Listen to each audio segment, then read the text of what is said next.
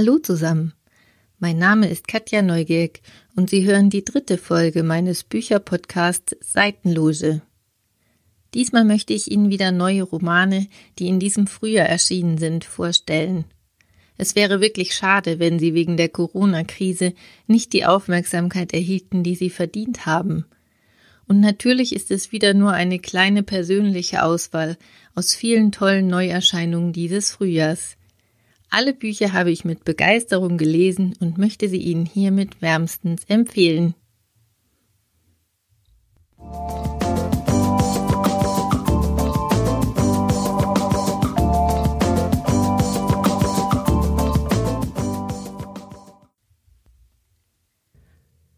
Marianengraben heißt der erste Roman der jungen Bloggerin Jasmin Schreiber.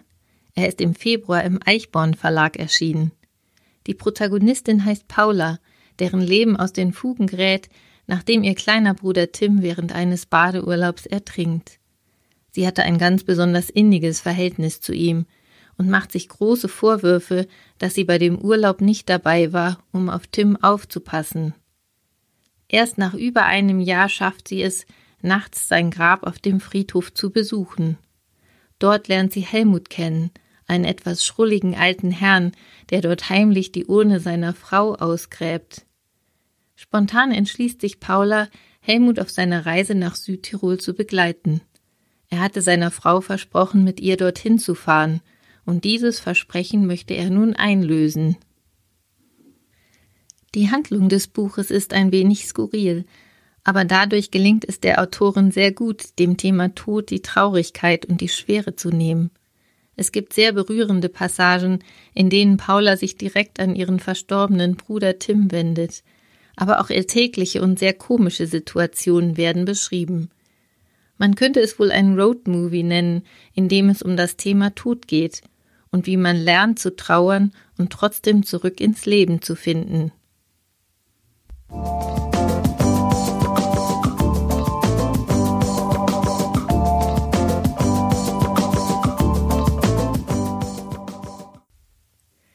Das Buch Offene See von Benjamin Myers ist kürzlich bei Dumont erschienen. Es handelt vom 16-jährigen Robert, der während des Zweiten Weltkriegs in England in einem Bergarbeiterdorf aufwächst. Seine Großväter und Väter haben alle im Bergbau gearbeitet, und auch sein Lebensweg ist vorgezeichnet.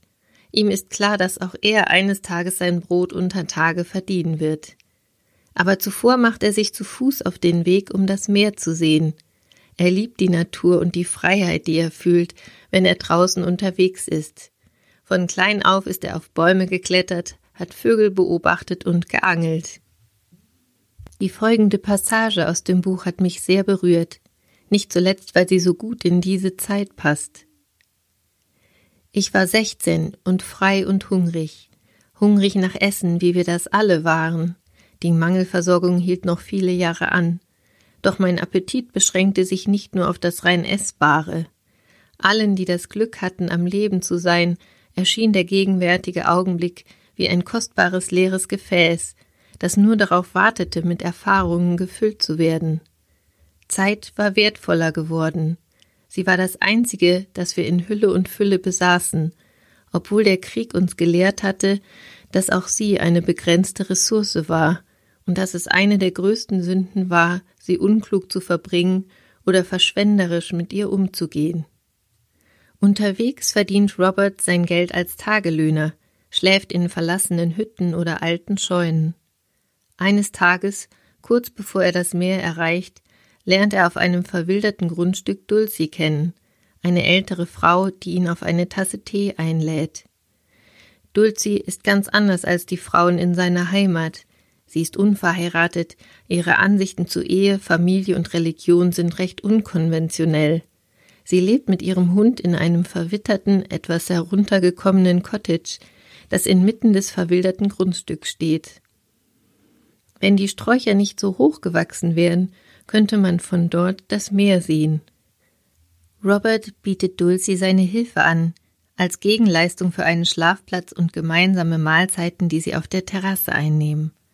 Sie freunden sich an, und Robert kommt zum ersten Mal mit Themen wie Kunst, Malerei und Dichtung in Berührung. Er findet Gefallen an den Büchern, die Dulcie ihm heraussucht, und entdeckt seine Liebe zur Literatur.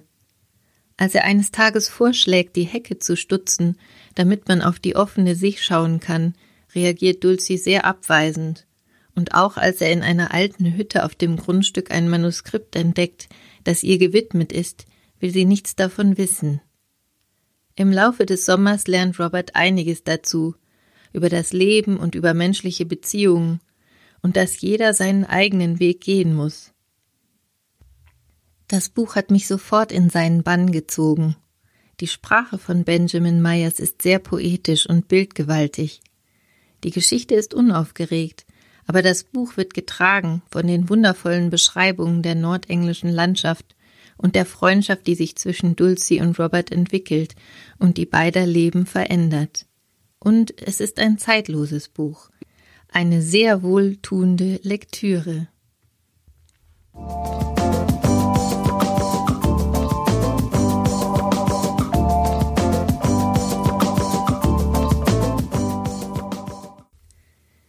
Der dritte Titel, den ich Ihnen vorstellen möchte, stammt auch aus der Feder einer englischen Autorin.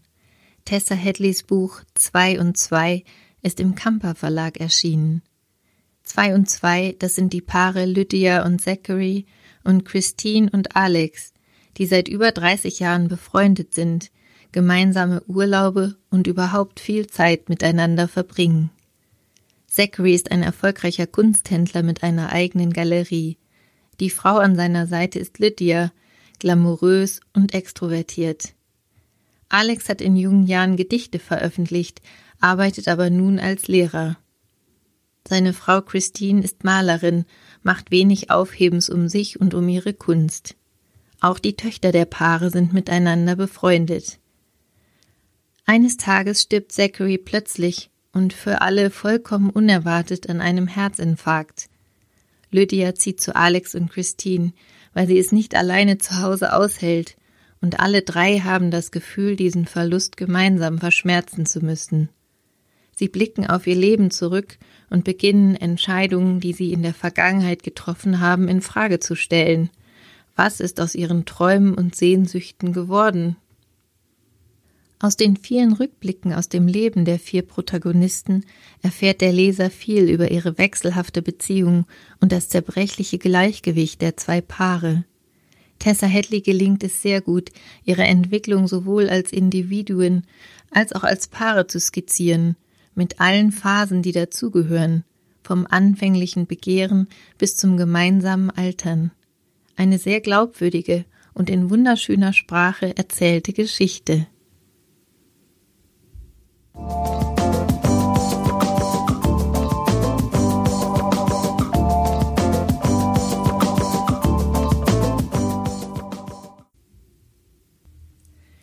Der Titel Das Haus der Frauen hat es in kürzester Zeit ganz oben auf die Spiegel Bestsellerliste geschafft. Autorin ist Laura Columbiani, bekannt geworden durch ihren Roman Der Zopf. Die Protagonistin des Buches, Solène, ist Staranwältin, ledig und sehr erfolgreich. Eines Tages bricht sie zusammen, nachdem sich ein Klient kurz nach einer Gerichtsverhandlung vor ihren Augen in den Tod stürzt. Ihr Therapeut rät ihr dazu, anderen zu helfen, um wieder einen Sinn in ihrem Leben zu finden. Sie beginnt sich ehrenamtlich in einem Pariser Frauenhaus zu engagieren und Briefe im Auftrag der Bewohnerinnen zu schreiben. An den in Afrika zurückgelassenen Sohn, an die Ausländerbehörde, an den Geliebten. Nach anfänglichen Schwierigkeiten spürt sie den unbändigen Zusammenhalt der Frauen und findet den Rückhalt, der ihr jahrelang gefehlt hat, an diesem Ort. Solon möchte unbedingt erfahren, wer dieses Frauenhaus gegründet hat und beginnt die Geschichte von Blanche Perron, der Gründerin des ersten Palais de la Femme, aufzuschreiben. Und so werden in diesem Buch ähnlich wie in Columbianis ersten Roman, zwei Geschichten erzählt, die von Solène in der Gegenwart und rückblickend die Geschichte von Blanche. Laura Columbiani beschreibt die Geschichten der Frauen sehr eindringlich und berührend, jedoch ohne Wertung. Sie zeigt auf, wie leicht Frauen, damals wie heute, in eine missliche Lage geraten können und damit wie zeitlos ihre Lebensgeschichten sind.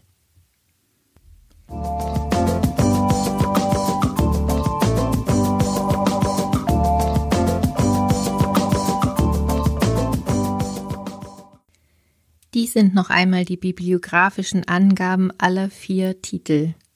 Jasmin Schreiber, Marianengraben, erschienen im Eichborn Verlag. Benjamin Myers, Offene See, erschienen bei Dumont. Tessa Hedley, Zwei und Zwei, erschienen im Kamper Verlag. Laura Columbiani, Das Haus der Frauen, erschienen bei S. Fischer.